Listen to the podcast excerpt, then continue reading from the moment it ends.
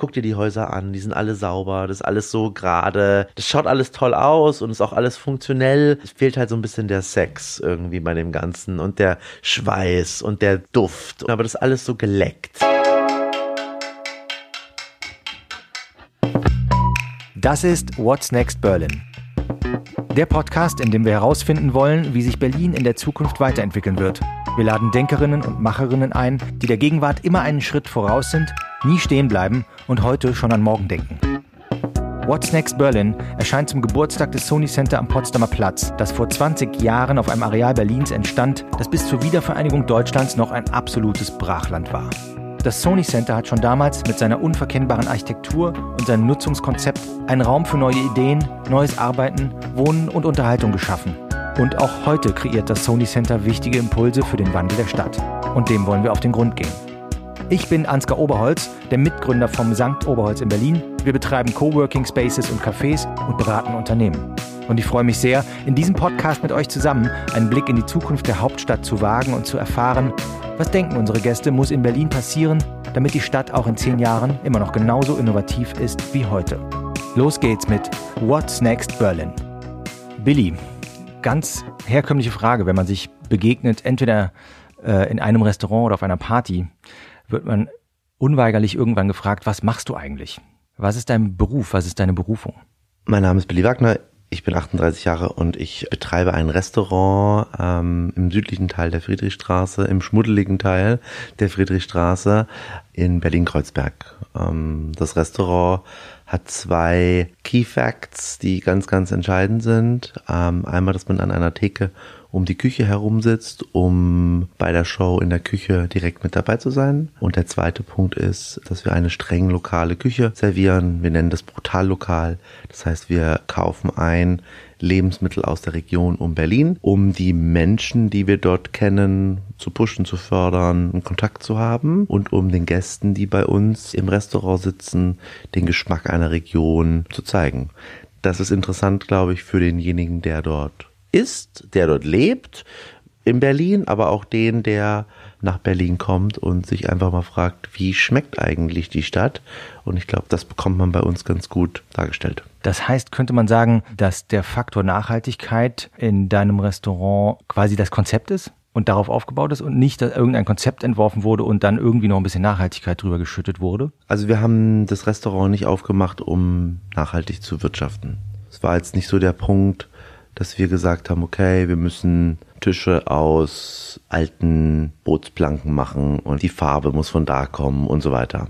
Aber was wir schon gesagt haben, ist, dass wir mit Menschen zusammenarbeiten wollen, die hier in der Region irgendetwas tun. Also wenn wir Stoff irgendwie irgendwo eingesetzt haben, dann haben wir geguckt, okay, wo kommt denn der Stoff überhaupt her? Und wieso ist es vielleicht auch wichtig, wenn wir Stoff verarbeiten auf irgendeine Art und Weise oder halt Lebensmittel oder Getränke oder wenn wir ein Messer kaufen, wo kommt das her, wie ist es produziert, weil das uns eine Möglichkeit gibt, sich mit dem Thema auseinanderzusetzen, um damit auch eine gewisse Sicherheit gegenüber dem Gast zu haben und damit auch wiederum dem Gast ein gutes Gefühl zu geben, dass er bei Menschen ist oder ist, die sich mit dem auseinandersetzen, was sie da eigentlich tun. Und dadurch war das jetzt nicht so wichtig, Nachhaltigkeit irgendwie zu arbeiten, aber gleichzeitig fragen wir uns trotzdem immer wieder, ist denn das richtig, wie wir das machen? Und das ist zum Beispiel, wir haben jetzt vor, äh, ich glaube, drei Monaten haben wir umgestellt auf so, ähm, also wenn du so in der Küche arbeitest, dann, dann hast du da immer ganz viele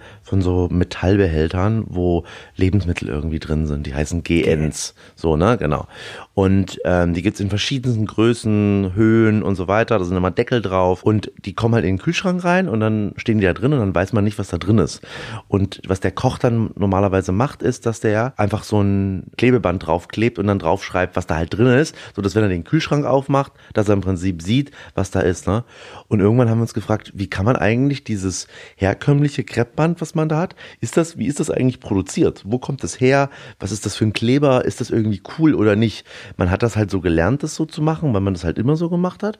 Und dann haben wir halt irgendwie rausgefunden, da gibt's eine bessere Variante. Und seitdem kaufen wir einfach diese bessere Variante und kleben die da drauf, weil der Kleber ist irgendwie besser, das Papier, was da verwendet wird, das ist recycelt, die Leute, die das irgendwie machen, so ein kleines Start-up, weil die sich halt mit diesen Themen irgendwie auseinandersetzen und dann finden wir das irgendwie gut und dann machen mhm. wir das. Und so kommt dieses Thema Nachhaltigkeit in diese ganze Sache überall irgendwo mit rein. Das hört ja auch irgendwie nie auf, eine Nachhaltigkeit, das äh, gibt es keinen Endpunkt so richtig. Das ist ja auch ja. irgendwie spannend, weil man ja. irgendwie, da man sich, weil man sich einfach, man, man hinterfragt halt einfach alles, was man tut, vom Socken bis zum Schuh irgendwie so, ne? Und äh, das, das ist auch immer wieder neu und immer wieder neue Fragen stellen. Und im Endeffekt, das ist es ja, wir, wir, wir, wir servieren Essen und wir machen Getränke und das machen wir irgendwie tagtäglich und es ist ja eigentlich immer das Gleiche. Und um diese Arbeit so ein bisschen aufzufrischen, ist das einfach ganz interessante Fragen, wo man sich einfach mit beschäftigen kann und dass einem nicht die Decke auf dem Kopf fällt, während man das im Prinzip macht. Ja, verstehe. Ich habe ja eben schon gesagt, Nachhaltigkeit hört ja niemals auf. Wir können da später auch nochmal noch mal ein bisschen tiefer einsteigen.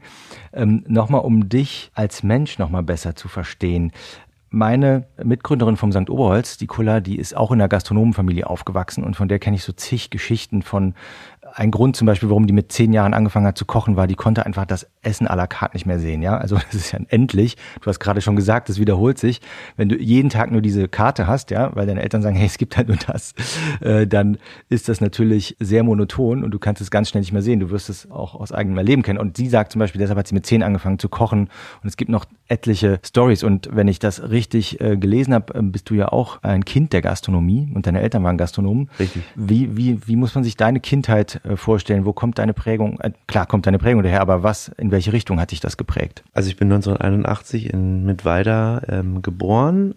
Die Mama und der Papa haben damals bei den Großeltern im Hotel Sonntag auf der Rochlitzer Straße gearbeitet. Das Hotel Sonntag war ein Hotel mit Fremdenzimmern und unten drunter war, oder unten im Erdgeschoss, war eine relativ große Gaststätte. Ich erinnere mich, dass ich da halt immer so überall rumgelaufen bin und dass das halt wie so ein großes Erlebnispark ist irgendwie viel zu viel gesagt, aber einfach ein wahnsinnig großer Raum im Prinzip alles war.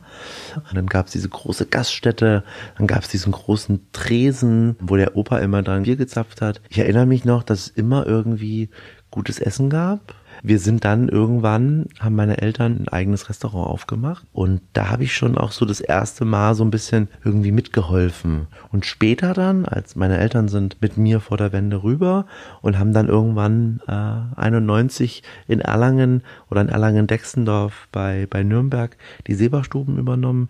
Und so bin ich eigentlich im Restaurant groß geworden, dass man dass halt immer Menschen da waren, dass es immer laut war, immer viel irgendwie da war und ich glaube, das, das ist schon so ein, auch so ein, so ein Schlag Menschen, die so in der Gastronomie groß werden. Ähm, wir hatten mal von einem Sommelier, der Johannes Schellhorn, der betreibt jetzt mit dem Willi Schlögel zusammen eine, eine Weinbar äh, hier in Berlin und der Johannes ist auch in der Gastrofamilie groß geworden und das hat man sofort gemerkt.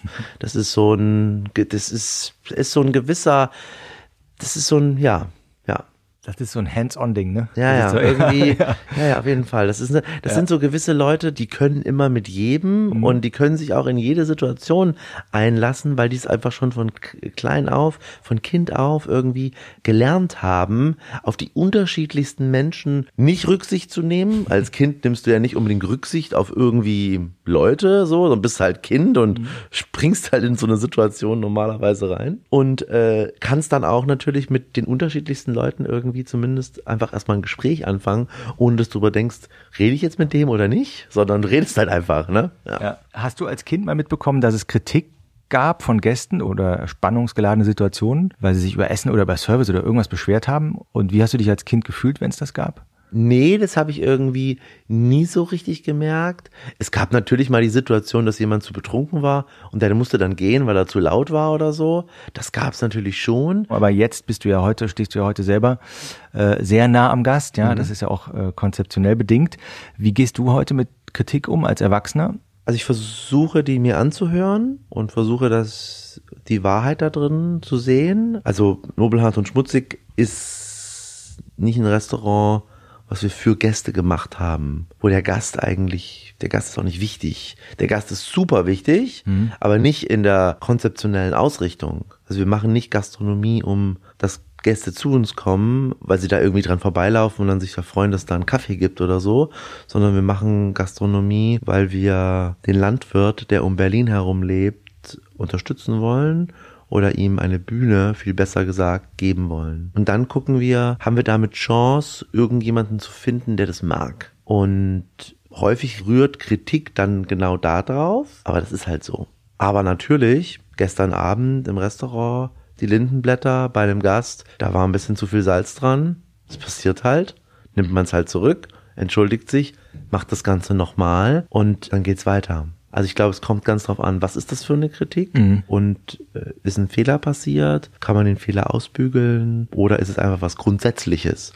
Und grundsätzlich lasse ich mir da nicht reinreden, mhm. sondern das muss schon die Mitarbeiter und wir und der Partner, mit dem wir da arbeiten, der ist im Fokus bin ich die Betreiber des Grill Royals, gute Kollegen von uns äh, hier in Berlin, dann kann ich das so nicht definieren, wie wir das im Prinzip machen. Also man muss sich das schon auch angucken, was für ein Produkt man macht und dann schauen, wie das im Prinzip dann reinpasst. Das ist ein spannender Aspekt, dass quasi, wenn man ein nicht vergleichbares Produkt hat, das ist eigentlich sehr smart. Beneidenswert. Ich sehe, du hast heute eine sehr besondere Hose an, die aus verschiedenen Stoffen und Materialien besteht. Mhm. Und ich habe gelesen, dass deine Mutter mal gesagt hat, dem Billy konnte man nie was zum Anziehen kaufen. Der hat das nur getragen, wenn er das komplett selber ausgesucht hat. Wer hat die Hose ausgesucht? Ich. nicht die Mama. Ich dachte, das hätte sich jetzt auch umgedreht. Hat sich nicht umgedreht. Ja, ich war schon immer irgendwie ein bisschen eigen. Die Hose ist jetzt hier äh, von äh, Frank Leder, so eine schöne Wollhose. Die ist innen drin auch äh, ganz luftig irgendwie und auch wenn die so ein bisschen warm aussieht, ist sie doch sehr, sehr kühlend, finde ich immer so. Schade, dass wir sie jetzt nicht sehen können. Ja. und dann irgendwann bist du ja logischerweise auch mal nach Berlin gekommen, zurückgekommen.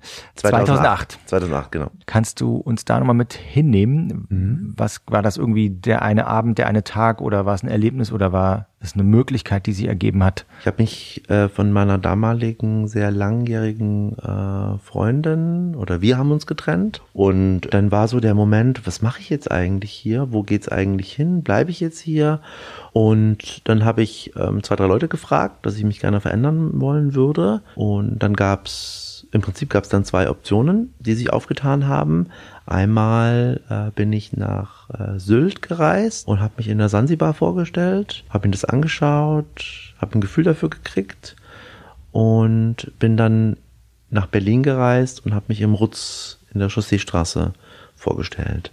Und dort habe ich dann knapp sechs Jahre gearbeitet und äh, ja. Und Berlin, der Ort, du hast vorhin ganz am Anfang gesagt, Friedrichstraße, aber eher der schmuddelige Teil. Mhm. Ähm, das ist da in der Nähe vom Checkpoint Charlie. Wie kam es zu dem Ort? Ist das sehr bewusst ausgewählt worden oder Zufall oder? Naja, Du bist ja auch Gastronom und du weißt, ein Großteil der, der Situation ist irgendwie die, äh, die Miete. Seit wann gibt es das Oberholz? 15 Jahre. 15 Jahre, also was ist das jetzt dann so 2005, ne? Ja. Und ich glaube, damals war die Torstraße das, das Ende der Welt, so ungefähr, ne? Bisschen schmuddeliger. Bisschen schmuddeliger. Also richtig, richtig heute, unschmuddelig ist auch immer noch nicht. die ist echt widerspenstig. und, und auch das Rutz zum Beispiel, die haben 2000 1 aufgemacht. Ne, die sind ja. ja. im Prinzip Chausseestraße, auch so ein bisschen über die Tor rüber. Und äh, da, da ist man ja nicht hingegangen oder so. Ne? Da hat ja irgendwie irgendwie alles aufgehört. Und äh, genauso wir, wir haben einen Ort gesucht, der per se erstmal günstig ist. Wir, wir brauchten jetzt nicht eine große Lauflage. Und dann im Endeffekt war es einfach ganz pra pragmatisch. Wir haben diese große Theke von 23 Meter Länge und die hat halt irgendwie nirgendwo reingepasst. Also mussten wir einen Ort finden, wo das reingepasst hat. Und das war halt leer gestanden. Und weil es leer war, ich habe die Vermieter angeschrieben, angerufen und die haben erstmal gesagt, nee, Gastronomie wollen sie nicht, haben dann aber gemerkt, okay, das ist jetzt vielleicht nicht so die typische normale Gastronomie, die dort ein äh, indisches Essen irgendwie serviert, sondern es ist eine anspruchsvolle Gastronomie und dann haben die uns diesen Ort gegeben. Und im Endeffekt war das ganz toll, weil es eine der wichtigsten Straßen in Berlin ist. Man weiß, wo der Checkpoint Charlie ist. Wir sind im Herzen von Berlin. Wir sind in Kreuzberg, aber auch irgendwie gefühlt in Mitte. Und es hat irgendwie, hat irgendwie der, der, der Ort, also ich wollte immer irgendwas in Kreuzberg machen, weil ich auch selber in Kreuzberg lebe. Und ich wollte halt einen Ort haben, wo die Leute auch schnell hinkommen können. Und jetzt ist es so, dass wenn man aus der Kochstraße am südlichen Ausgang aussteigt, kann man ins Restaurant fallen und genauso andersrum. Ja. Wenn man betrunken ist, fällt man in die U-Bahn rein. Ja. ja, ich finde die, die Gegend da, wo das Nobelhart und schmutzig ist, du hast eben schon gesagt, das ist das Kreuzberg, was sich wie Mitte anfühlt. Mhm. Und wenn man da ist und nicht weiß, wo man ist, würde man auch denken, man ist vielleicht auch eben ganz weit draußen, ne? Weil, Ja. und es ist super zentral und Super erreichbar. zentral. Ne? Das ist, und es kostet halt einfach nichts. Also Ja. mit einem Tagesumsatz ist die Miete drin und äh, können uns dann im Prinzip um andere Dinge konzentrieren. Und ich glaube, das ist einfach gut, so vom rein äh, unternehmerischen, wirtschaftlichen her gerechnet. absolut, ja. Da gibt's andere Lagen, da brauchst du ein paar Tage länger für die Genau. Miete. Ja. Und auch ein Ort in Berlin, der Potsdamer Platz, das Sony Center, natürlich ein markanter Ort, der nicht nur den Potsdamer Platz, sondern Berlin auch prägt. Was verbindest du mit dem Sony Center? Spontan. Welche Assoziation? Was hast du da schon mal erlebt? Ich verbinde mit dem Potsdamer Platz äh, zwei große Hotels, die dort ihre Dependance im Prinzip haben, das ähm, Ritz-Carlton und das Hyatt. Ich verbinde Kino mit dem Potsdamer Platz. Wenn man irgendeinen großen Film anguckt, einfach dort, für mich ist Sonntag und Montag meine freien Tage, einfach mal ins Kino gehen könnte oder so auch und dort auch ab und zu mal hingeht, weil halt die Uhrzeit vielleicht gerade gut passt oder so. Ich verbinde mit Potsdamer Platz immer einen Strafzettel, weil man dort halt nirgendwo parken kann, außer ins Parkhaus zu fahren. Ich verbinde mit dem Potsdamer Platz Touristen erstmal per se. Und ich verbinde mit dem Potsdamer Platz ähm, einfach eine, eine große Verkehrsinsel, um von Moabit Mitte irgendwie nach Kreuzberg oder Charlottenburg im Prinzip zu kommen oder Tiergarten Schöneberg. Und ich glaube, deswegen ist man da auch dauernd, also bestimmt zehnmal im, 20 Mal im Monat, aber so richtig halten tue ich da jetzt in letzter Zeit immer mal wieder, weil dort hat Ralf Röller vom The Barn, hat da einen Laden aufgemacht und irgendwie, das kommt mir ganz gut zu, dass man da dann doch mal kurz in den Potsdamer Platz reinfährt und dann dort hält und dann dort einen Kaffee sich holt, Ja. um dann weiterzufahren. Also das Ja. mache ich dann schon. Und Äh, das ist im Sony Center. Das im Diese Sony Center- Filiale das von ist- The genau. Barn. Ja, das Ja, gehört noch zum Sony Center. Ja, genau, also das, heißt, dann, genau, ja. Wir haben mit dem Architekten Helmut Jahn gesprochen, der das Sony Center entworfen hat und ihn gefragt, was er über Gastronomie denkt und was er denkt, was passende Gastronomie für den Ort wäre. Und er sagt, dass er denkt, das müsste raffinierter sein und es müsste eine bessere Auswahl geben an einfachen, aber, aber auch qualitativ gutem Essen. Was fällt dir spontan ein zu, wenn du ein gastronomisches Konzept im Sony Center etablieren müsstest oder auch abstrakt? Speisenkonzept. Was denkst du, was würde zu dem Ort passen, zu dem, zu den Menschen? Ich müsste mir wahrscheinlich den, den, den Platz einfach mal angucken. Wer ist dort? Was ist dort? Und wie kann man die Menschen, die dort sind, im Prinzip abholen und begeistern? Aber ich glaube, das Wichtigste ist eigentlich, irgendwie musst du es schaffen, dass dort Berliner hinkommen. Dass du irgendwie ein Ort wirst, dass dort Berliner hinkommen. Ich glaube, das ist eine sehr lange Strecke. Ähm, und das ist natürlich eine Situation, weil der Gast, der dann in einem dieser beiden großen oder drei großen Hotels im Prinzip schläft, vielleicht auch in die Stadt raus möchte, der auch vielleicht sehen möchte, wie ist denn Berlin? Also Berlin ist ja nicht Shanghai vom Look and Feel und ich glaube, das Sony Center ist eher so Shanghai vom Look and Feel. Und wenn ich dann nach Berlin komme oder so ein bisschen im Kopf habe, wie Berlin sein soll, dann esse ich vielleicht lieber in der Gräfestraße oder, oder lass es noch in der Simon-Dach-Straße sein. Oder ich gehe die Torstraße. Aber dann bin ich vielleicht nicht am Potsdamer Platz. Und, und diese Fragen muss man sich irgendwie stellen, wie man das im Prinzip schafft, unter einen Hut zu kriegen. Es gab äh, diverse Street-Food-Konzepte und auch zuletzt einen Berlinalen Food Market dort. Würdest du denken, dass man mit so temporären Prototypen, Pop-up, Testballons, dass man sowas mal testen sollte dort und so mit so einem klaren Berlin-Bezug und mal für ein, zwei Monate und schauen, wel welche Erkenntnisse man erlangt und ob man die Berliner darüber dahin ziehen kann? Mein gastronomisches Gefühl ist, dass man, wenn man den Potsdamer Platz ummodeln möchte, eine lange Zeit Dinge machen muss. Der lange Atem mal wieder. Genau, ich glaube ja. Ich sag mal so, früher war am Potsdamer Platz der Tresor bis 2003, 4 haben die zugemacht dort, wo sie dann umgezogen sind, würde ich sagen. Im Prinzip brauchst du sowas. Aber nicht so wie das Adagio, was auch ja mal am Potsdamer Platz war, sondern im Endeffekt brauchst du im Prinzip so ein paar Orte, die so ein bisschen Berlin sind. Die so ein bisschen dreckig sind, im Keller, nicht alles so ordentlich und so. Und ich, ich glaube, das ist schon mal so ein Punkt, dass überhaupt eine gewisse Anzahl von Leuten dahin kommt, die dann wiederum andere Leute irgendwie mitziehen. Vielleicht ist es ein interessantes Museum. Äh, vielleicht ist es ein interessantes grundsätzliches Programm, was dort im Prinzip vorherrscht. Vielleicht sind es ein, zwei spannende Gastronomen, die dort ein edgy Konzept machen. Ein bisschen Farbe, ein bisschen Vielfalt. Dass es halt irgendwas gibt, wo der Berliner dann noch extra hinkommt hm. um im Prinzip diesen Ort auch ein bisschen anders zu begreifen. Und ich glaube nicht, dass es mit kurzfristigen Sachen geht, sondern ich würde sagen, das ist eher so eine fünf bis zehn Jahresplanung, um diesen Ort ganz neu zu definieren.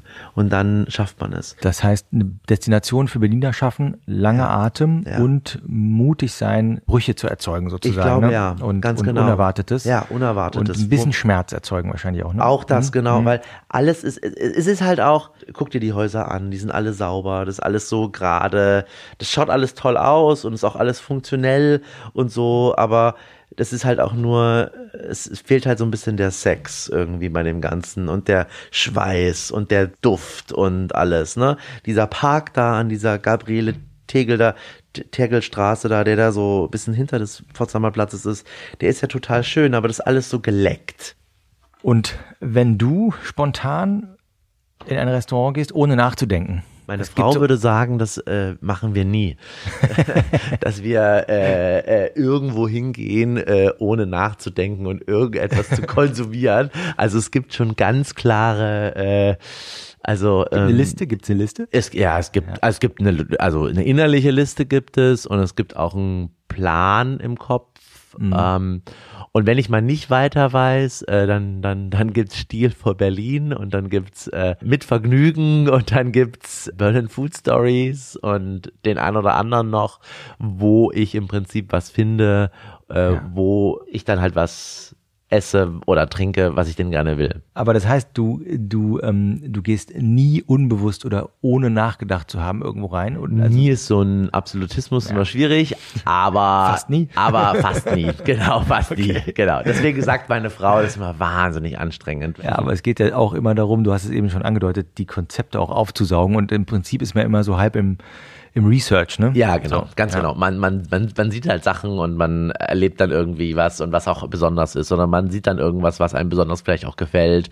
Und so ist auch Nobelhart irgendwann mal entstanden, dass einfach ganz viele Dinge, die ich halt irgendwo gesehen habe, ich die halt einfach aufgeschrieben habe und dann da irgendwie versucht habe, äh, alles einfließen zu lassen. Ob das nun der Plattenspieler ist, äh, wo mich das Tier in der Weser-Ecke Fuldastraße zu inspiriert hat, äh, die halt ah. den Plattenspieler im Prinzip immer laufen lassen haben, ähm, oder ob das die Theke ist, äh, wo das Casa Campa, das Dos Paios in Barcelona, die auch so eine Theke haben, wo ich einfach mal einen großartigen Abend hatten. Also da, da gibt's, äh, ich habe jetzt nichts erfunden oder so, sondern ich habe mehr die, die, die einzelnen Sachen zusammengefügt oder so. Ne? Das heißt, alles im Konzept vom Nobelhart und Schmutzig ist sehr, sehr bewusst, sehr, sehr ausgewählt. Ähm, du hast es eingangs schon gesagt, dass ihr eigentlich von den Produkten ausdenkt ja. und dass die Nachhaltigkeit zwar nicht euer Konzept ist, aber dass es das ist, was quasi, ich würde es jetzt mal so übersetzen, den Geist frisch hält, ja, weil es ja. eben eine bestimmte Eintönigkeit gibt in dem Kerngeschäft. Ja. Und ich selber weiß, wie schwierig das mit der Nachhaltigkeit ist äh, aus gastronomischer Sicht. Wie ist da deine Erfahrung? Ne? Also die ähm, mit Nachhaltigkeit. Wie schwierig findest du das, äh, die richtigen Entscheidungen zu treffen? Oder hast du das gar nicht? Also wir haben jetzt gerade ein, ein Beispiel, das ist irgendwie ein bisschen auf Eis geraten, aber wir, wir haben ein ganz tolles Bier.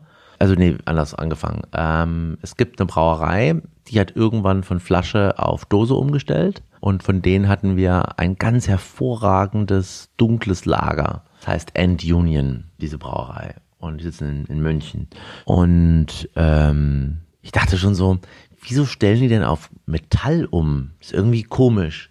Und dann habe ich so ein bisschen versucht recherchieren und dann gibt's natürlich so ein paar Berichte, die im Prinzip alle auch sagen, dass Metall erstmal oder Alu erstmal völlig okay ist und auch für die Qualität des Bieres ist und so weiter und so fort. Dann kam irgendwann mal ein Gast, der irgendwas gesagt hat, dass diese Dose ja eigentlich also die schaut echt mal total sexy aus, so ein, so ein matt gestrahlt und so. Das schaut schon irgendwie cool aus und so weiter. Aber dass es das eigentlich eine Katastrophe ist. Und habe ich gesagt, gibt's denn dazu Informationen, dass es wirklich eine äh, Katastrophe ist? Ne? Und ähm, der Gast, ähm, der arbeitet für die Deutsche Umwelthilfe. Das ist äh, der Chef dort äh, von, der heißt Jürgen Resch. Und der hat mir dann seine Informationen zum Thema Pfand beziehungsweise zum Thema Dosenpfand und Dosenproduktion im Prinzip hergestellt. Und da gibt's verschiedenste Kriterien, die im Prinzip äh, sagen, wieso diese Dose eben nicht so gut ist. Und das habe ich mir angeschaut, das war jetzt schon wieder fünf Monate her. Wir hatten noch eine entsprechende Menge an dem Bier, aber wir haben dann entschieden, dass wir dieses Bier zumindest nicht mehr so nachkaufen. Und sind einfach nach der Suche nach einem alternativen Produkt erstmal so. So. Ich glaube, viel ist es einfach auch, sich mit der Thematik einfach zu beschäftigen. Das ist nicht so einfach und selbst wenn man, ich glaube, ich lebe da gerne nach der Devise, ein Spruch, den ich mal gehört habe, der ganz schön ist. Es geht nicht darum, dass alle alles richtig machen. Es geht mehr darum, dass man versucht, dass wenige oder einige ein paar Sachen einfach richtig machen, so dass es besser wird oder dass man eine bewusstere Entscheidung für gewisse Sachen trifft. Und so ist es mit der Dose auch. Ja, die Dose erlebt eine Renaissance irgendwie, ne? Ich sehe die jetzt im Bierbereich, im Bierbereich wahnsinnig, ja. wahnsinnig. Es gibt halt viele Regionen, da gibt es keine Pfandsituation. Mhm. Viele Brauer tun das mhm. bewusst machen, ähm, weil es sehr gut fürs Bier ist, mhm. ist sehr leicht für den Transport. Mhm. Ähm, aber in dem Alu sind irgendwelche Sachen drin, die dann doch nicht so gut sind für das Bier. Mhm. Ähm, zumindest nicht für den Körper, wenn man das irgendwie trinkt. Ähm, die Produktionsweise ist sehr energieaufwendig. Das Aluminium wird nur noch für Zweit- und Dritt-Aluminium-Sachen verwendet, also nicht mehr für eine Dose an sich.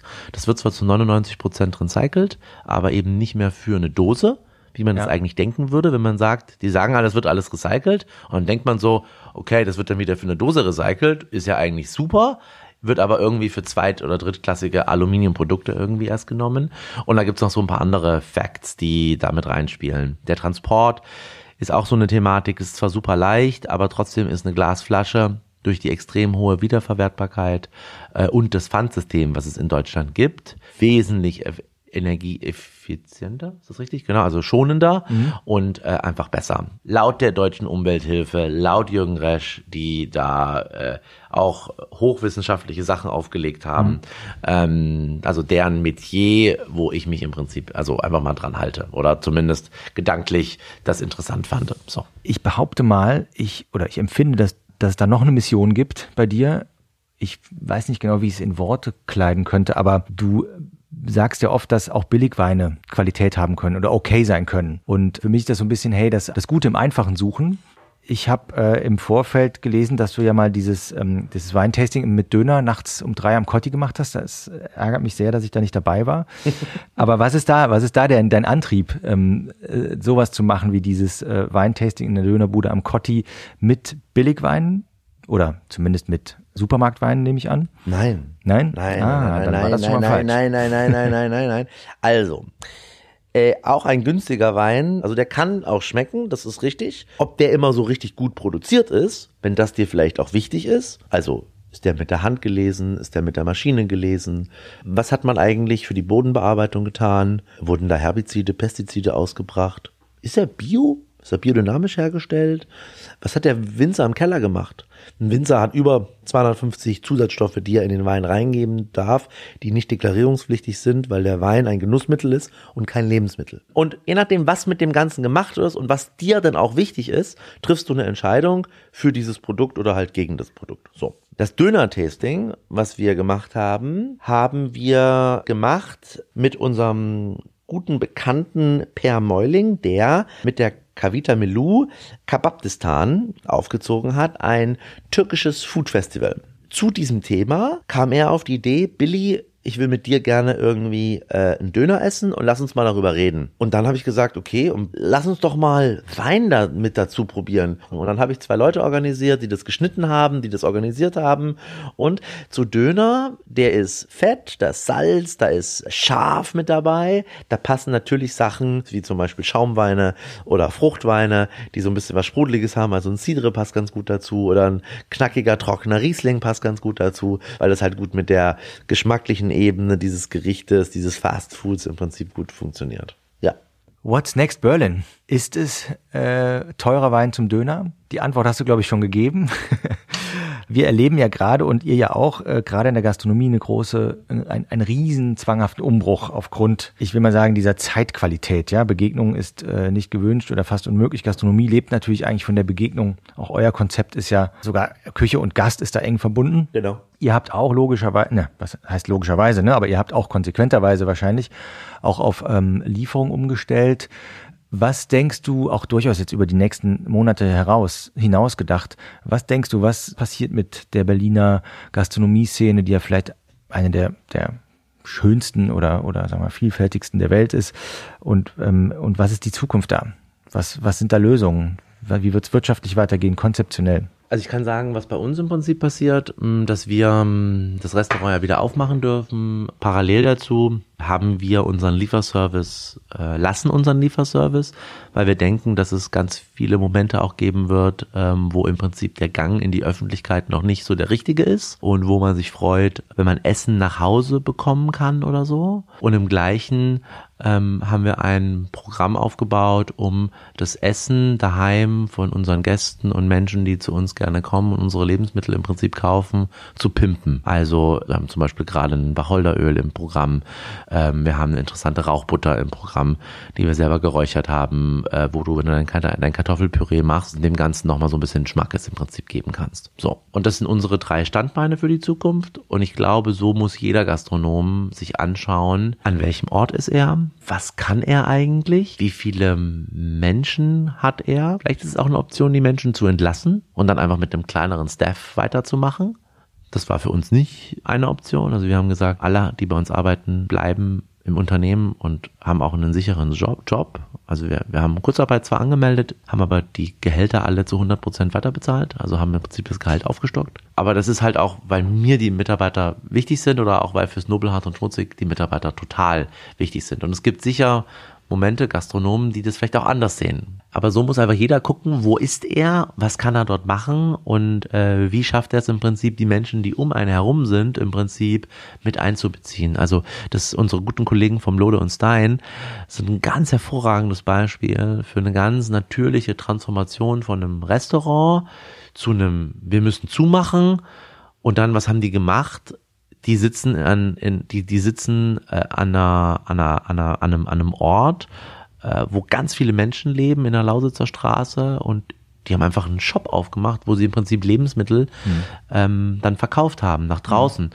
Und der Grundsatz, gegessen wird immer, aber jetzt halt nur anders, ist, glaube ich, ganz entscheidend dafür, dass gegessen wird immer.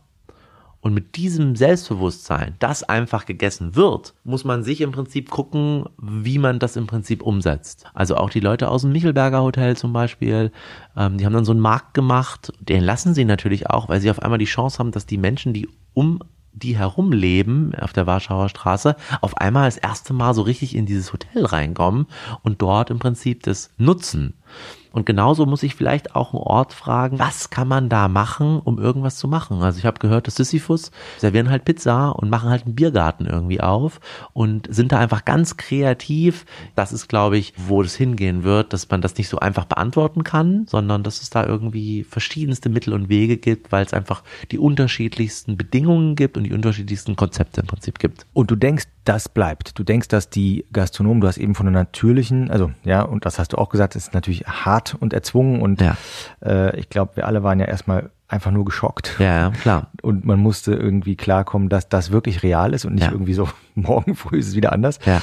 Trotzdem, ja, das Gefühl habe ich auch, dass da zumindest die äh, Gastronomen, die bereit sind, diese neue Realität zu akzeptieren, diese Zeitqualität ja auch, dass die eben ihre Konzepte umändern. Und ich glaube, du hast es schon gesagt, es gibt ja drei Standbeine eigentlich. Ne? Natürlich das weiterhin das, das Essen im Restaurant und dann gibt es natürlich Lieferung was ja für viele vorher völlig undenkbar war, oder alle waren ja eigentlich genervt von diesem Lieferando-Kram. Ja. Würde ich auch nie im, im, im Sinnbild als wichtig erachten und ja. ist auch aufwendig. Und ja. äh, aber wir haben, würde ich sagen, in, als nur Lieferung möglich war, haben wir richtig viel Geld auch damit verdient, mhm. um die Kosten im Prinzip zu decken. Ja. Also das, äh, aber die Leute konnten dann auch nichts anderes machen. Na klar. Der Mensch da draußen, der wollte ja aus seinen eigenen vier Wänden. Ne, wir sitzen hier bei Mitvergnügen, das ist ein Stadtteilmagazin, die, die, die machen was was, dass die Leute rausgehen aus ihren vier Wänden. Was kann man denn alles in der Stadt machen? Und das hat sich ja total verändert. Mhm. Und da muss man sich einfach auf diese Veränderung der Situation im Prinzip anpassen und muss gucken, was im Prinzip funktioniert. Ja. Und natürlich, da gibt es dem einen, der macht eine richtigere Entscheidung und der andere macht eine falschere Entscheidung. Ne? Ist auch klar. Konnte man aber vorher ja auch schon. Auch vorher schon, ganz genau, weil man halt einfach gedacht hat, das funktioniert, aber es klappt halt dann doch nicht. Also ja. jeder macht mal Sachen, die einem dann halt, ne? Und das ist natürlich in so einer Krise natürlich nochmal umso dramatischer. Aber ich glaube, dass trotzdem da eine unglaubliche Kreativität freigesetzt wird und äh, es auch total spannend ist, das im Prinzip zu beobachten, was da eigentlich noch diesen Sommer alles so passieren wird mhm. und auch dann äh, in den Winter hinein, wie das ist und und was auch davon dann noch bleibt. Sicher ist schon, dass wir irgendwann wird es ja wieder so sein, dass wir wieder Normalbetrieb haben werden. Irgendwann wird es wieder so sein, dass auch Menschen aus der ganzen Welt nach Berlin kommen werden. Und aber bis dem so ist, muss man einfach, glaube ich, durchhalten und muss man einen gewissen Atem haben, da einfach hinzukommen. Ja. Und denkst du, dass auch jenseits von Gastronomie, dass Menschen mehr regional und mehr bewusst einkaufen und, und mehr darauf achten. Also vielleicht nicht nur jetzt gerade, ne, sondern auch in Zukunft, weil ich sehe eigentlich zwei Reflexe. Der eine ist, dass man in diesen unsicheren Zeiten versucht, wenig Geld auszugeben ähm, und dadurch natürlich eigentlich bei den günstigeren, vermeintlich günstigeren Lebensmitteln landet. Und der andere ist natürlich, dass man sagt, hm, wie sind wir denn eigentlich hier hingekommen, ne, wenn man das als Sinnbild von ähm, naja, einigen Problemen, die wir da aufgetürmt haben, sieht äh, und der Ausweg eben Nachhaltigkeit sein könnte. Was denkst du, wird es, was, also die ganze Lebensmittelindustrie, die alles, was mit Essen zu tun hat, was, was denkst du, welche Richtung wird das einschlagen? Ich weiß nicht, in welche Richtung das Ganze gehen wird. Das ist glaube ich, auch schwierig zu schätzen. Ich glaube, aber was ich glaube ist, dass ganz viele Menschen in den letzten zweieinhalb, drei Monaten ganz viele tolle Erfahrungen gemacht haben mit Lebensmitteln, die sie selbst zubereitet haben aus zweierlei Hinsicht. Sie hatten Zeit, auch wieder gezwungen, und sie, sie haben sich im Prinzip damit auseinandergesetzt, ähm, wo im Prinzip ihre Lebensmittel herkommen. Und viel, was da draußen ist, hast du selber nicht unter und in, in Kontrolle. Du kannst es wenig beeinflussen, wie die Regeln jetzt gemacht werden. Du, du hast nicht so eine direkte Macht, da irgendwas zu verändern. Du hast aber Macht darüber, was auf deinem Küchentisch im Prinzip landet. Und du kannst darüber ein ganz, ganz tolles, wichtiges Gefühl haben, dass du im Prinzip in dem Thema, was du und deine Lieben im Prinzip esst, dass du da eine Macht hast, das zu bestimmen und darüber eine gewisse Sicherheit dir im Prinzip zuteil wird und dass darüber auch ein Thema entsteht, was Selbstwirksamkeit heißt. Das heißt, dass du vertraust in die Situation und dass du auch somit durch die Situation kommst, weil du die Situation selbst steuern kannst, weil du sie in den Händen im Prinzip hältst. Und das ist, glaube ich, eine Sache, die äh, viele Menschen jetzt gerade erlebt haben. Und natürlich auch, dass sie sich vielleicht ganz viel mit gewissen Sachen einfach erstmal auch wieder neu beschäftigt haben, weil sie einfach Zeit haben dafür, weil sie einfach das erste Mal wirklich so richtig angefangen haben zu backen, weil sie mal richtig angefangen haben, Brot zu machen, weil sie äh, angefangen haben, Pizzateige auszurollen und so weiter und so fort, was sie davor noch nie so wirklich getan haben oder nicht in der Häufigkeit getan haben. Und denke, dass das auch ähm, schön ist und auch dem Thema wo kommen eigentlich meine Lebensmittel her, einfach so ein bisschen was geebnet hat. Ja, das ist, ähm, ich ähm, habe im Freundeskreis auch einige Menschen, die sagen, Mensch, ich habe entweder noch nie so viel gekocht wie jetzt in den letzten Wochen oder überhaupt wieder angefangen zu kochen oder zum ersten Mal überhaupt gekocht oder gebacken. Also es stimmt total, was du sagst. Und meistens viel als nächstes ähm, äh, der Nebensatz, naja, und das gibt uns nochmal ein anderes Gefühl den Gastronomen gegenüber, ne, was da eigentlich geleistet wird und ähm, dass man das nicht so für selbstverständlich hinnimmt, was da auf dem Teller landet. Ne? Ich glaube auch, wie wichtig Essen eigentlich ist und wie, wie elementar das eigentlich ist. Ich glaube, das ist ganz, ganz vielen Leuten wahr geworden oder haben sie verstanden. Also da bist du jetzt äh, irgendwie zu zweit im Homeoffice, hast noch deine zwei Kinder irgendwie daheim, äh, merkst, dass das irgendwie nicht so gut ist mit Homeoffice und den zwei Kindern daheim. Und kochen. Und kochen und Homeschooling und Betreuung und allem drum und dran. Und dann äh, merkst du eigentlich mal, welche tolle Aufgabe das ist, wenn man sich einfach irgendwo hinsetzen kann und wie viel Luxus das eigentlich ist, sich dort irgendwo hinzusetzen und jemand kocht für einen. Das heißt, du denkst, es entsteht mehr Bewusstsein für Essen und damit auch die Bereitschaft, vielleicht, es muss ja nicht mal mehr Geld sein, denn man sagt immer, ja, gutes Essen ist teuer. Man kann aber auch sagen, naja, wenn man es bewusst macht und eben dafür weniger essen geht, aber dafür gut. Du denkst auch, dass die Menschen bereit sind, jetzt wollte ich schon wieder sagen, mehr Geld anzulegen, ich glaube, oder anders, ne? oder bewusster Geld auszugeben für Essen. Und du denkst, dass das auch länger anhalten könnte, ja? Ich denke, dass es, ähm, dass sie eine Entscheidung treffen, für was sie Geld ausgeben, die sich vielleicht ein bisschen verändert. Ich glaube nicht, dass sie, dass alles rosig ist danach. Ich glaube eher, dass alles eher wieder so wird wie vorher. Ich glaube aber, dass ähm, ein paar Menschen einfach äh, verstehen und gelernt haben, wie schön Essen sein kann und was sie damit im Prinzip auch auswirken. Weil sie gelernt haben, wie gut Sachen auch sein können, weil sie sich auch mit Sachen irgendwie beschäftigen mussten und dadurch auch verstanden haben, wie gut Lebensmittel sein können, wo die herkommen und darüber hinaus dann, wenn sie in alte Muster wieder zurückfallen, einfach nicht mehr zufrieden sind damit. Also eigentlich mehr aus dieser Unzufriedenheit heraus handeln und dadurch eine Besserung entsteht. Also ähm, du bist nicht zufrieden mit den Erdbeeren, die du dir jetzt gerade kaufst, also musst du irgendwas tun, dass du die guten Erdbeeren kriegst. Und dafür machst du auf einmal irgendwas, weil dir die einfachen Erdbeeren im Prinzip nicht mehr reichen. Mhm. Ne? Ja, der Weg zurück ist hart, ne? Ja. Wenn man einmal diese eine Erdbeere gegessen hat. Ne? Ganz genau. Ja. Ganz genau. Wie stehst du veganer Ernährung gegenüber und diesen ja sehr trendigen veganen Ersatzprodukten, die ja teilweise versuchen, Fleisch zu ähm, imitieren. Beyond Meat Burger zum Beispiel. Ähm, ich weiß nicht, hast du mal einen gegessen? Die schmecken ähm, Nein. verblüffend echt nach Fleisch, sind aber hochgradig, äh, ist, ist ein Industrieprodukt am Ende, ja, mhm. ganz, ganz stark verändert. Also ist eigentlich aus ernährungspsychologischer Sicht nicht gut. Aber wie, wie stehst du dem Veganismus und diesen, diesem Trend sozusagen gegenüber und auch diesen, diesen Ersatzprodukten? Jeder, der sich mit Essen befasst und eine Entscheidung trifft für oder gegen etwas, ist erstmal grundsätzlich total super. Wir im, bei uns im Restaurant haben uns vom Thema vegan verabschiedet, weil wir eine Landwirtschaft unterstützen möchten, die einen Hof im Fokus hat und wir mit vielen Höfen zusammenarbeiten, wo eine gewisse Tierproduktion nötig ist. Tierproduktion, weil die erzeugen Mist, die Hühner übernehmen gewisse Aufgaben auf dem Hof, sammeln kleine Tiere auf, essen die und so weiter. Und da entsteht irgendwo ein Kreislauf. Und diesen Kreislauf wollen wir entsprechend mit unterstützen. Wenn so ein Hof ähm, in der Milchproduktion ähm, steckt, dann gibt's ab und zu mal auch natürlich ein Kalb, was geboren wird, was aber auf dem Hof keinen Platz hat, ähm, weil es ähm, einfach nicht groß genug dort ist. Also sagt der Bauer, er schlachtet das, das Tier, also muss das Tier auch irgendwo gegessen werden. Und dementsprechend, da wir eine landwirtschaftlich orientierte Küche machen, haben wir uns im Nobelhart und Schmutzig von veganem Essen verabschiedet, was nicht heißt, dass wir nie mehr einen veganen Gang machen werden, aber auf jegliche tierische Produkte zu verzichten von Menschen, mit denen wir arbeiten, schränkt uns über das Jahr hinweg so stark ein, dass wir mit der Arbeit, die wir da abliefern, nicht zufrieden sind. So. Ich privat wenn ich nicht weiß, wo ich bin, und auch da habe ich natürlich ab und zu schwache Momente, dann verzichte ich auf Fleisch oder Milchprodukte. Aber wenn ich irgendwo bin, wo ich weiß, da sind gute Leute, da sind Leute, die machen einen seriösen Job, dann esse ich ganz normal das, was ich tue. Die veganen Ersatzprodukte finde ich vom Grundsätzlichen, vom Kochen und so weiter komisch, weil ein Großteil was wir zu uns nehmen oder was ich persönlich zu mir nehme, ist möglichst wenig verarbeitet. Das heißt nicht, dass alles roh ist, sondern das heißt einfach nur, dass wenn ich mir eine Tomatensauce koche, dann sind da fünf Sachen drin und nicht 50.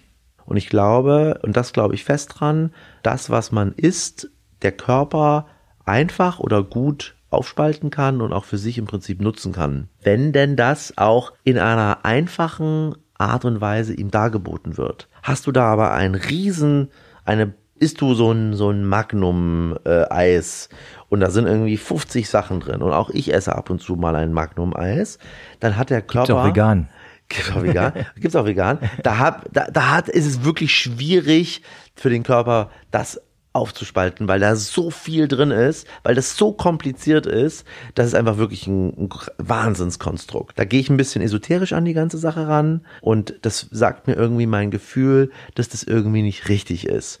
Und auch, ich merke das dann natürlich, weil das Magnum-Eis schmeckt natürlich nicht. Es befriedigt aber einen ganz, ganz kurzen Moment. Dass es irgendwas Süßes, Schokoladiges ist, was jeder auch kennt, was ab und zu auch vielleicht auch mal auch okay ist. Ähm, aber so grundsätzlich ist es natürlich viel besser, eine richtig hochwertige, gute Schokolade zu essen, wo du nur ein so ein kleines Stück isst und die das auf die Zunge legst und das einfach da auftauen lässt und du eigentlich viel länger was davon hast, obwohl du eigentlich viel weniger davon ist. Ja, ich mag das Bild ganz gerne. Man sagt, die, diese stark verarbeiteten oder, oder im Prinzip Industrieprodukte mit diesen irrsinnig vielen Zutaten, das sind Nahrungsmittel, aber das sind keine Lebensmittel. Genau. Was ist denn deine Idee zur Revolution der Lebensmittelindustrie? Also wie kommen wir von Nahrungsmitteln zu Lebensmitteln und wie kann das bezahlbar sein, auch für einkommensschwächere Haushalte und wie, ähm, ja, wie kann man das zum Mainstream machen? Ich denke, ähm, dass ganz viel über die Qualität geht, dass ein Lebensmittel eine gute Qualität hat und dass das einer jeder selber häufiger im Mund gehabt haben muss und dann einfach schwieriger zurück kann. Ich komme ja aus dem Wein. Ich habe ganz lange Sommelerie gemacht und ganz viel mit dem Thema mich einfach auch äh, für 15, 20 Jahre lang im Prinzip beschäftigt und habe mir meinen Geschmack im Prinzip antrainiert. Und so ist es natürlich auch mit Lebensmitteln. Das kannst du dir antrainieren. Genauso wie du dir deine Skills, wenn du ein Foto machst, antrainierst oder ähm, deine Skills, wenn du Musik hörst, dir antrainierst, weil du eine Bewertung abgeben kannst, ob das denn gut ist oder eben nicht so gut ist. So. Ich glaube, das ist ganz, ganz wichtig. Und wenn man das schafft bei den Leuten, wenn sie ganz häufig viele gute Sachen essen und trinken, dann können sie nicht einfach wieder zurück zu diesen, zumindest nicht immer, zu diesen Nahrungsmitteln, so wie du sie gerade genannt hast. Hieße das, man müsste eigentlich in der Grundschule anfangen mit einem Unterrichtsfach ja. Ernährung ja. und Lebensmittel. Ganz genau. Denn eigentlich ist es ja auch Teil der Bildung. Voll. Und nicht nur was die Gesundheit angeht, sondern auch was die gesamte Nachhaltigkeit der, der Wertschöpfungskette angeht. Ne? Das hieße, eigentlich gehört es in die Schule. Es gehört total in die Schule, weil wenn ich irgendetwas esse, dann löse ich ja damit irgendwas aus. Also ich esse jetzt was und dann hat es ja, Menschen verdienen daran ja Geld. Wie verdienen sie daran Geld? Die Menschen, die dieses, was ich ja esse, produzieren, wie leben die? Was hat das für einen historischen Grund in einer Region? Das sind ja auch alles Werte, die man den Menschen im Prinzip vermitteln kann. Wieso gibt es denn Olivenöl in Italien? Und wie wird es denn hergestellt? Und was ist denn dabei raus? Wie wächst eigentlich so eine Pflanze? Wie schaut diese Pflanze eigentlich aus? Also in den verschiedenen Stadien. Was kann man denn daraus machen? Wieso wächst die denn genau dort in jetzt beispielsweise Italien? Also das trifft ja jedes Unterrichtsfach, das Essen überall mit dabei ist. Also du kannst über Erdkunde, kannst du darüber reden, wo kommt denn was her? Äh, über Geschichte kannst du darüber reden, wieso baut man das dann da an? Über äh, Mathe, wie mache ich denn jetzt dieses Rezept mit dem, ne? also beispielsweise, und das ist nicht ganz einfach. Wichtig. Wie bitte? Bruchrechnung, sehr wichtig. Bruchrechnung, genau. Oder was gibt's noch für Fächer? Deutsch, Englisch, wie, wie, wie heißt denn in unterschiedlichen Sprachen? Mhm. Also es gibt, man, man kann ja Essen überall in der schulischen Bildung im Prinzip einfließen lassen lassen. So. Dieses Thema mit dem Geld ist natürlich immer ein sehr gerne genommenes Thema. Ich glaube, dass ganz viel daran ist, für was möchte ich mein Geld ausgeben? Möchte ich fünfmal im Jahr in Urlaub fahren? Brauche ich jedes Jahr ein neues Handy? Und da gibt es, glaube ich, tausend Beispiele, die jeder andere Einzelne, wo er sein Geld gerne ausgibt für irgendetwas. So. Und dann ist es so, dass die Wertschätzung häufig dahin geht, dass einfach die Menschen nicht den Zugang zu guten Sachen häufig so haben. Und, und dann parallel dazu nicht wissen, wie gut denn die Sachen manchmal schmecken können. Und dann einfach Entscheidungen getroffen werden, die eher so ein bisschen zweifelhaft sind. Weißt du, wenn, es gibt ja so einen so einen Trend zu dem, dass man irgendwie äh, wieder raus aufs Land geht und dort so eine kleine Laube hat irgendwie. Und und dann ist es natürlich auch so, dann muss man da eigentlich auch irgendwie ein Beet anlegen und dann legt man ein Beet an und dann fängt man damit an und dann baut man irgendwie so zwei, drei Sachen, dann funktioniert das nicht, aber zwei, drei Sachen funktionieren dann vielleicht doch und dann lernt man irgendwie was und man beschäftigt sich mit der Thematik, man liest ein paar Bücher, was gibt's da eigentlich Interessantes, was muss man da können und so entsteht dann auf einmal eine Beschäftigung mit der ganzen Sache, aber auch natürlich ein Wissen mit der ganzen Sache und Zwang ist immer schwierig, das weißt du ja, das ist auch ihren Spaß, klar. Aber ich glaube, der wichtigste Punkt ist, dass man in der schulischen Bildung mehr den Menschen zeigt, wie wichtig und wie elementar ihre Entscheidungen sind, wenn sie gewisse Sachen einkaufen hm. und was sie damit auch unterstützen hm. und was sie eben damit nicht unterstützen. Ja, Erfahrung, Bildung und die Entscheidung, wie man sein Geld ausgibt. Ganz genau. Ja, das könnte die Zukunft für die Lebensmittelindustrie sein. Du hast eben gesagt, viele Leute erfahren gerade zum ersten Mal, dass sie kochen oder kochen wieder mehr, also lernen also plötzlich äh, etwas neu kennen. Mhm. Und du hast auch erwähnt Homeoffice, das ist ja so eine andere Erfahrung, dass man plötzlich arbeiten kann, wo man möchte, ja, ob das jetzt mhm. zu Hause ist. Am Anfang war, glaube ich, die Begeisterung hoch, später nahm das dann ab. Mit Kindern ist es dann auch nochmal schwierig. Mhm. Und alle sprechen jetzt davon, ja, wird es überhaupt das Büro wieder so geben? Ne? Und das Ganze endet ja in diesem ganzen, in dieser New Work-Diskussion, äh, die ich ja natürlich auch sehr stark beobachte. Und was mich zum Beispiel da immer sehr umtreibt, ist, man sagt, bei diesem ganzen New Work-Themen und diesem ganzen dezentralen Arbeiten, sehr vernetzten Arbeiten, denkt man ja eigentlich immer nur an Arbeiten, die man in Büros verrichten kann, an einem Laptop. Ne? Also im Moment ist das, da hört dann New Work eigentlich auf. Wir selber versuchen äh, auch in der Gastronomie so viel New Work, ne, was immer das bedeutet, das ist ein dehnbarer Begriff, reinzubringen, wie es geht und gleichzeitig sehen wir gerade, dass eben Pflegeberufe und eben alle, alle Berufe, die man eben nicht mit einem Laptop auf dem Schoß irgendwo auf dem Balkon machen kann, anders funktionieren. Die Gastronomie ist da natürlich ein sehr, sehr gutes Beispiel. Wo siehst du da einen Weg zu mehr Selbstbestimmtheit, zu mehr ähm, Mitbestimmung, zu mehr äh, freier Entscheidung bei etwas? Ich meine, Gastronomie, die französische Küche ist äh, nach, nach militärischen Rängen organisiert. Ähm, wo siehst du ganz persönlich da die Zukunft, mehr New Work in eben solche Berufe, in Gastronomie zu bringen? Und was macht ihr im Nobelhart und Schmutzig? Wie arbeitet ihr konzeptionell? Sind da alle beteiligt? Ist das total top-down? Oder was für eine Kultur habt ihr da? Ich gebe mal ein Beispiel. Man hat uns verboten, aufzumachen oder wieder aufzumachen. Äh, und dann haben wir überlegt, wie geht's eigentlich weiter? Und dann kam dieses Verbot und dann habe ich gesagt, okay, wir treffen uns alle am nächsten Tag und haben uns um 10 zum Kaffee getroffen und haben überlegt, was machen wir jetzt eigentlich? Also alle, die ganze Mannschaft. Die ganze Mannschaft. Mhm. Es sind zwölf Leute, haben uns getroffen und haben überlegt, was machen wir? Und dann haben, sind verschiedene Ideen mit reingeflossen in dieses Thema, was wir dann im Prinzip umgesetzt haben, dass wir einen Lieferservice aufgebaut haben, weil ich natürlich selber auch nicht weiß, wo geht denn das Ganze hin oder wer hatte eine gute Idee, sagen wir mal so, ne? Das als erstes. Anderes Beispiel. Wir bauen jetzt ja gerade diesen Shop Online, Online, Online Shop, Online mhm. genau, der geht jetzt diese Woche online. Ähm, und mein Thema ist, okay, was tun wir da eigentlich alles rein? Das ist eine Frage fürs Team. Was, mit wem können wir da irgendwas machen?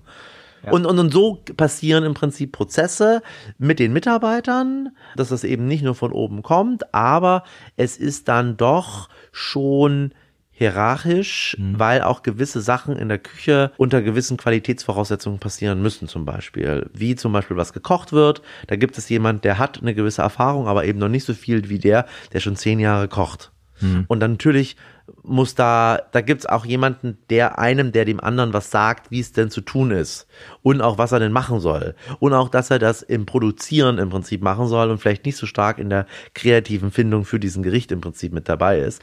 Aber da gibt's dann auch immer wieder ein Back and Forth und auch mhm. immer eine Neujustierung. Aber es gibt sicher Mittel und Wege in einem Büro, wo irgendwie 20 Leute miteinander arbeiten und die arbeiten eher am Laptop und so weiter und so fort.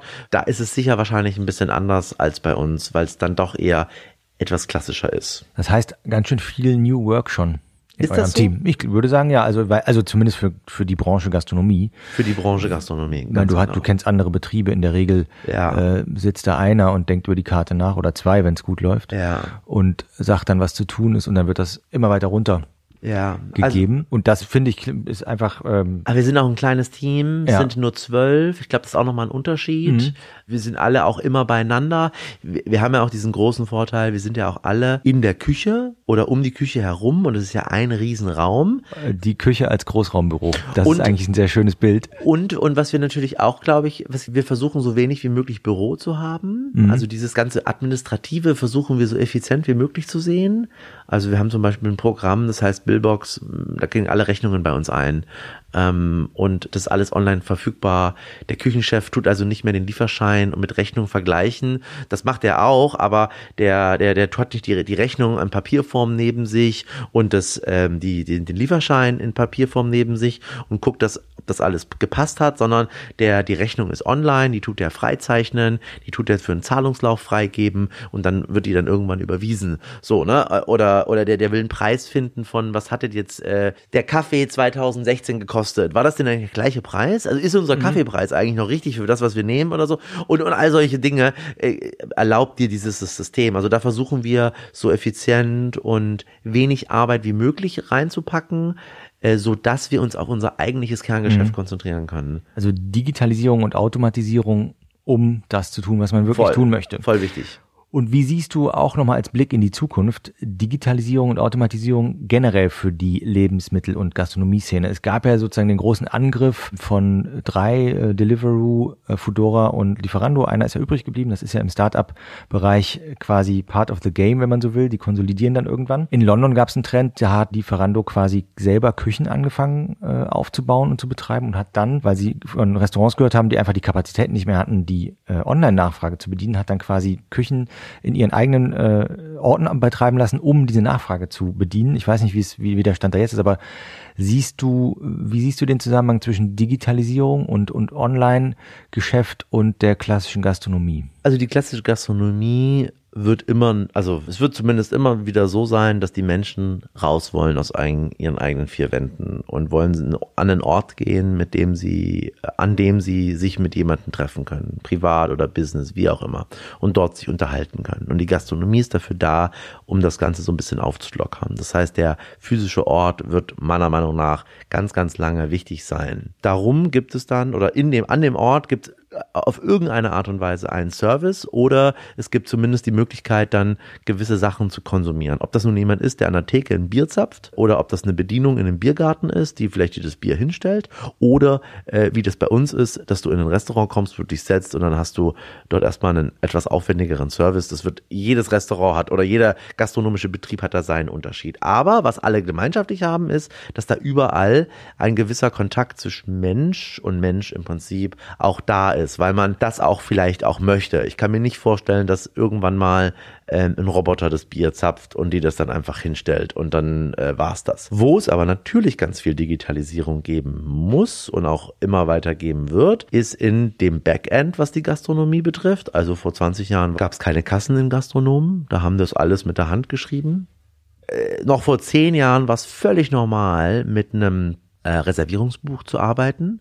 Heutzutage heutzutage undenkbar. Ja. Also es gibt immer noch Gastronomen, die mit Reservierungsbuch ja. arbeiten, aber eigentlich undenkbar und eigentlich gehört es zum Standard dazu, dass der Kunde eigentlich immer überall reservieren kann. Das ist das eine, aber dass du auch im Prinzip eine Übersicht im Prinzip auf elektronische Weise hast. Und gleichzeitig sind es die unterschiedlichsten Kulturs, die diese Sachen auch miteinander irgendwie vernetzen.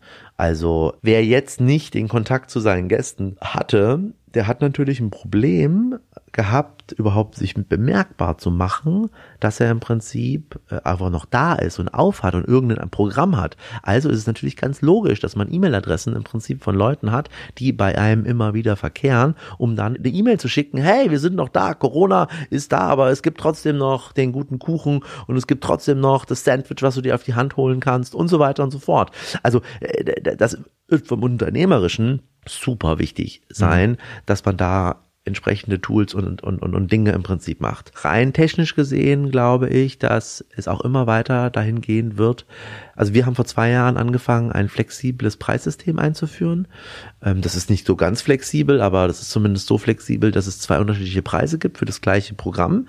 Das heißt, Dienstag und Mittwoch ist du bei uns günstiger als Donnerstag, Freitag und Samstag, obwohl es exakt das gleiche gibt. Das haben wir uns von der Fluglinie angeschaut oder abgeschaut oder das habe ich mir von einem Hotel im Prinzip angeschaut, wo du auch mal zu Messezeiten absurde Preise bezahlst und dann aber auch mal wieder äh, nichts bezahlst oder wenig bezahlst. Und äh, diese Situation haben, haben wir auch bei uns umgesetzt und ich könnte mir sogar vorstellen, dass wenn eine hohe Nachfrage ist, dass das das System automatisch erkennt und dann den Preis entsprechend anpasst. Also mhm. ich glaube, dass Digitalisierung da noch ganz, ganz viel zu tun haben ja. wird und auch einzelne Prozesse im Prinzip antreiben wird. Das heißt also, du denkst, dass die Gastronomie im Kern logischerweise ja. Äh, Handarbeit bleibt ja. und auch bleiben sollte. Ja.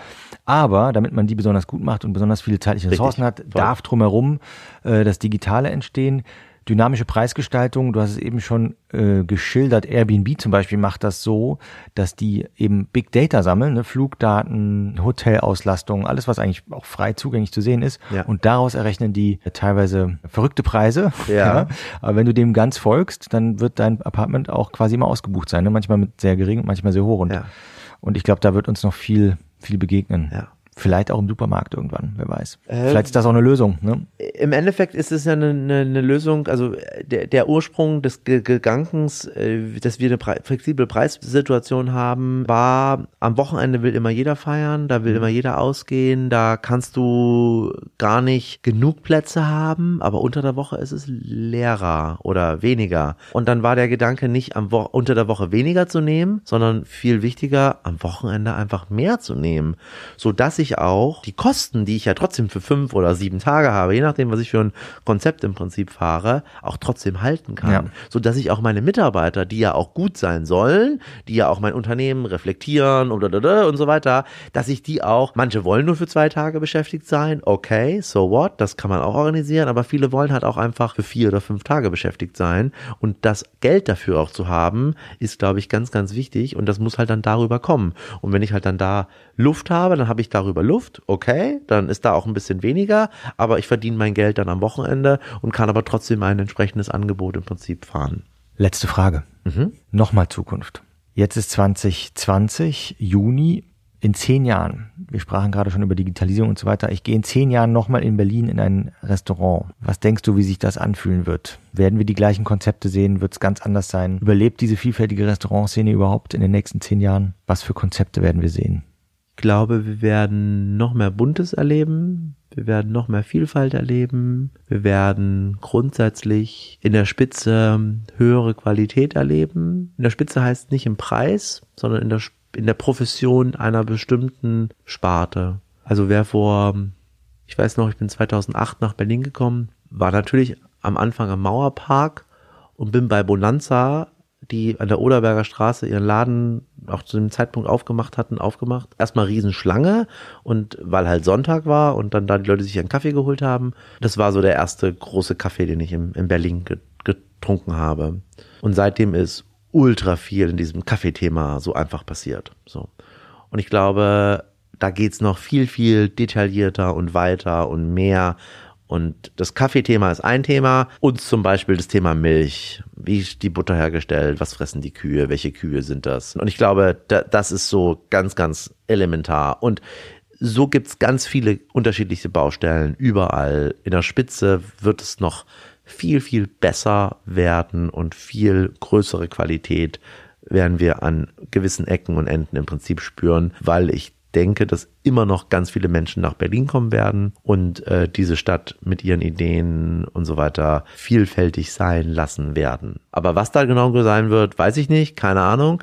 Aber ich glaube, das wird weitergehen. Das ist in den letzten 20 Jahren so passiert, dass es immer besser geworden ist, immer präziser geworden ist, die Qualität ist besser geworden, mehr Vielfalt und so. Und ich glaube, dass das auch einfach weitergehen wird und ähm, dass da dem Ganzen noch lange kein Ende gesetzt ist. Darauf freue ich mich. Vielen Dank für dein Interview und deine Zeit. Bitte, gerne. Danke. Danke für dieses inspirierende Gespräch und den Einblick in die Zukunft unserer Stadt. Das war What's Next Berlin, ein Podcast vom Berliner Sony Center, produziert von Mitvergnügen. Abonniert den Podcast überall, wo es ihn zu hören gibt, oder bewertet und kommentiert ihn gerne bei Apple. Ich bin gespannt, wie euch der Podcast gefällt. Ich freue mich aufs nächste Mal, wenn wir wieder darüber sprechen werden, was kommt wohl als nächstes auf Berlin zu. Tschüss, macht's gut und bis nächste Woche.